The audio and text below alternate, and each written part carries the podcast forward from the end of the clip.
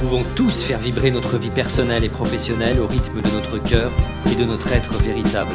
Chaque jour, je vous accompagne à oser une vie libre, épanouie et inspirante. Je suis Frédéric May, coach et créateur de sens et de potentiel pour l'être humain, et bienvenue sur ce podcast Oser ma vie.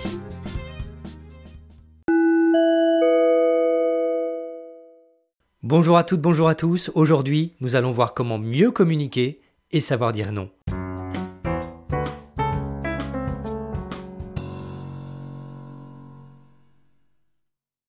Alors dans la relation à l'autre, nous distinguons quatre attitudes. Première attitude, la passivité, qui amène la fuite ou l'évitement et qui peut se transformer en soumission et qui reflète souvent un manque de responsabilité et le différé des problèmes. Deuxième attitude, l'agressivité, qui se manifeste par l'attaque. Elle est caractérisée par un manque d'écoute et d'attention pour l'autre. Certes, les problèmes se règlent parfois vite à court terme, mais créent aussi des blocages dans la relation. Troisième attitude, la manipulation. La manipulation mêle l'attention à l'autre et une attitude intéressée et maligne, parfois sournoise, pour arriver à ses fins à tout prix. Et enfin, nous avons l'assertivité, qui permet de communiquer sereinement dans le respect des besoins de l'un et de l'autre. Cette attitude constructive amène à une compréhension mutuelle et à des résultats positifs. C'est à cette attitude que nous allons nous intéresser maintenant.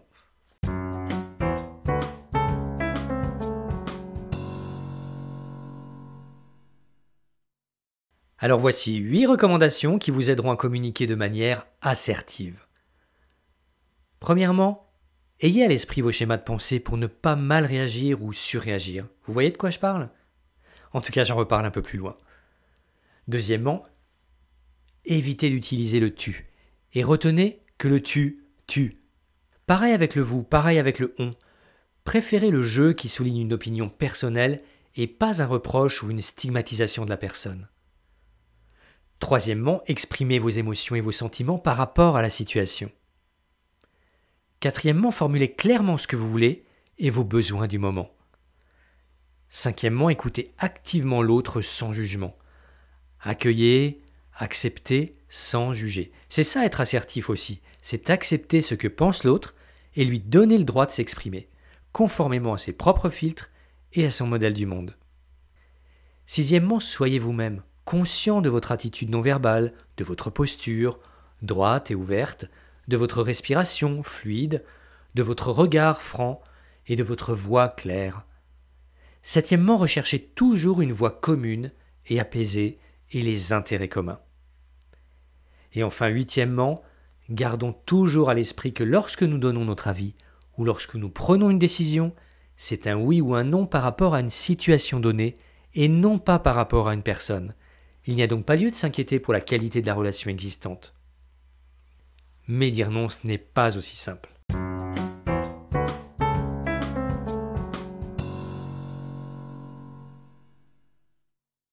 En effet, dire non, ce n'est pas si simple, car c'est directement lié à nos schémas de pensée, à nos croyances provenant de l'enfance bien souvent. Et à ce propos, je vous invite à vous reporter à l'épisode de ce podcast Pourquoi je vis ce que je vis? Nous ne sommes donc pas tous égaux face à la capacité de dire non. Peur de décevoir, peur d'être rejeté, peur d'être jugé, peur d'être incompris. Alors tentez de déceler ce qui vous traverse lorsque vous n'osez pas dire non. Et voilà ce que je vous propose. Nous allons apprendre à dire non. En disant non, vous allez être plus authentique et vos relations seront plus harmonieuses. Premièrement, observez votre comportement avec les personnes que vous rencontrez. Êtes-vous satisfait de votre comportement? Qu'avez-vous osé faire? Et que pourriez-vous encore améliorer la prochaine fois? Puis ensuite, osez dire non. Nous savons maintenant que cette difficulté à dire non vient de notre enfance, et dire non, c'est prendre le risque de ne plus être aimé. Sauf que nous disons non à une situation et pas à une personne, comme je le soulignais précédemment. Nous exprimons tout simplement nos besoins du moment.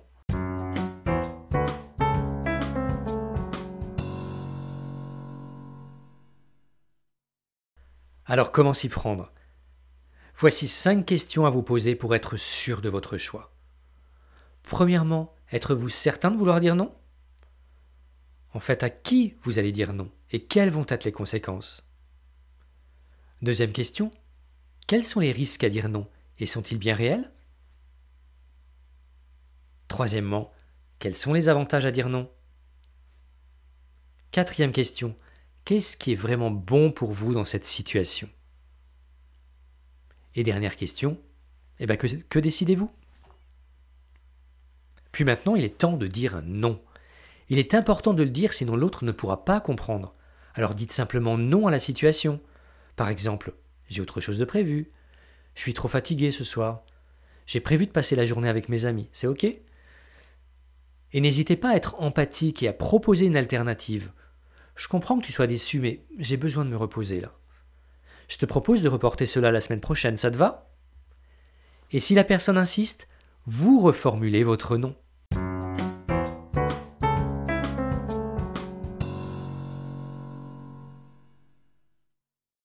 Et s'il est toujours trop difficile de refuser, eh ben moi je vous invite à faire la liste de ce que vous avez du mal à refuser.